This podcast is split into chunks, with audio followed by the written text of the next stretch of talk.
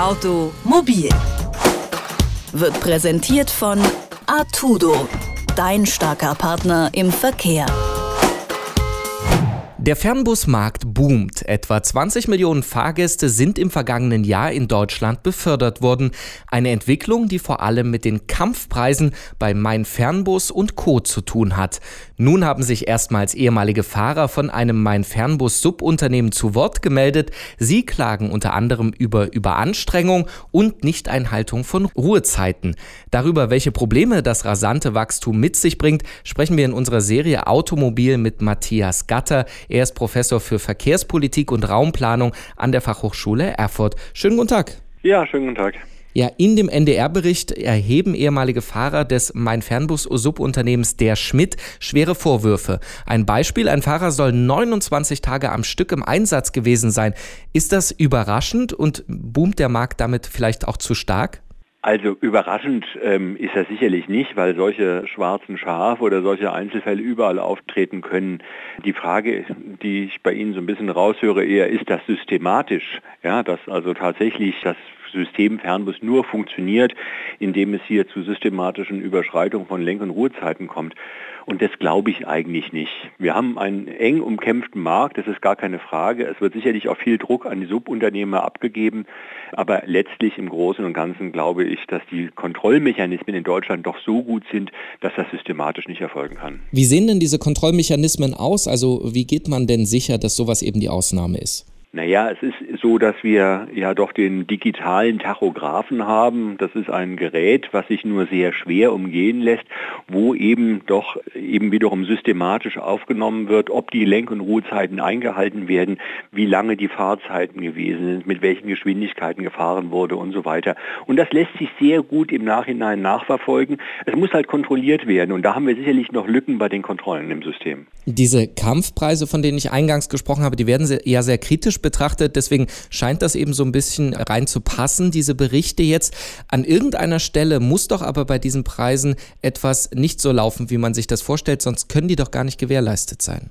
Ja, das ist klar im Augenblick, dass die Preise nicht kostendeckend sein können, jedenfalls nicht langfristig kostendeckend, die zum Teil im Fernbusmarkt genommen werden. Jetzt durch den Eintritt der Deutschen Bahn in den Fernbusmarkt wird das sicherlich auch nicht erstmal besser werden. Auf der anderen Seite haben wir ja festgestellt, dass es doch auch eine ganze Reihe von Marktaustritten gegeben hat in letzter Zeit. Das heißt, das Unternehmen, die haben aufgegeben, die gesagt haben, wir machen nicht mehr mit, wir können die Preise nicht mehr halten. Man versucht es eine Zeit lang irgendwie quasi unter Kostendeckung zu fahren und zu sagen, wir müssen uns im Markt positionieren. Wir versuchen einfach dran zu bleiben und das wird auch wieder besser werden. Und wir hatten jetzt diese Marktaustritte, das heißt eine Konsolidierung findet ja im Augenblick statt. Und wenn diese Konsolidierung, die sicherlich nicht abgeschlossen ist, wenn die weiter stattfinden wird, dann werden irgendwann auch die Preise wieder anziehen müssen. Bis dahin müssen diese Preise ja auch äh, zu Lasten, wenn nicht der Fahrer gehen oder zumindest nur im Einzelfall, dann möglicherweise auch zu Lasten anderer Subunternehmer, die zum Beispiel für Wartung, Instandsetzung dort sind. Wie ist da die Beziehung von den Großunternehmen, die die Preise ansetzen, zu eben diesen Subunternehmen?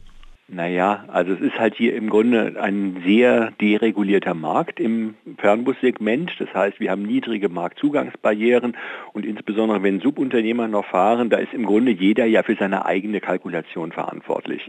Und man könnte jetzt sagen, es wird ja keiner gezwungen, zu diesen Preisen anzubieten. Aber wir haben natürlich eine gewisse Marktmacht der großen Flottenbetreiber im Augenblick und wir haben ja eben diese Konsolidierung, von der ich gesprochen habe. Wir werden dann nur noch wenige große Player haben, die letztlich dann auch eine gewisse Marktmacht besitzen gegenüber den Unterauftragnehmern. Aber letztlich ist jeder Unterauftragnehmer für sich selbst verantwortlich und muss schauen, ob das ein Geschäftsmodell ist, mit dem er langfristig überlegen kann. Und das sind sicherlich die anderen Bereiche ganz genauso. Es wird überall an der Kostenschraube gedreht, ist gar keine Frage. Aber man muss dann halt entscheiden, ja gut, das ist nichts für mich und es gibt eine ganze Reihe von Unternehmern, die eben gesagt haben, ich kann da nicht mehr mithalten, dann lasse ich es halt. Wenn diese Preisschraube, die Sie beschreiben, unweigerlich nach oben geht, lösen lösen sich dann diese Probleme von allein und es waren dann eben nur Geburtswehen des Marktes oder müssen die Unternehmen selber noch etwas tun, um eben diese Probleme zu lösen? Naja, das ist vielleicht auch eine Frage, also das Bundesamt für Güterverkehr, das BAG, was meines Wissens für die Überwachung zuständig ist, dass man vielleicht doch mal genauer schaut, was tatsächlich in den Unternehmen stattfindet, ob die Lenk- und Ruhezeiten eingehalten werden, der Zustand der Fahrzeuge. Man hat ja von offizieller Seite bisher sehr wenig gehört dazu, dass man sagen kann, es gab irgendwie vor halben Jahr mal eine, so eine Art Razzia in, in Hannover, glaube ich, wo eben mal systematisch Fernbusse kontrolliert wurden, wo man eine ganze Reihe von Regelverstößen Verstößen irgendwie festgestellt hat. Aber es war offensichtlich nicht so schwer, dass man gesagt hat, da muss man irgendwie intervenieren oder eingreifen. Also es gibt diese Einzelfälle und ähm, die Einzelfälle wird es im Lkw-Geschäft ganz genauso geben, nehme ich mal an. Die werden halt nicht irgendwie, weil es eben nicht um Personenbeförderung geht, sondern um Güterbeförderung, nicht so hochgehängt. Aber es ist doch so, dass es offensichtlich nicht so um sich greift, dass man sagt, man muss hier sofort eingreifen. Aber letztlich wäre es der Gesetzgeber, der hier oder die Aufsichtsbehörde, die doch mal genauer in die Unternehmen reinschauen sollte und schauen, ist es denn tatsächlich so, dass wir hier eine ganze Reihe von Regelverstößen haben oder sind es nur Ausnahmeerscheinungen? Das wissen wir ja im Augenblick nicht.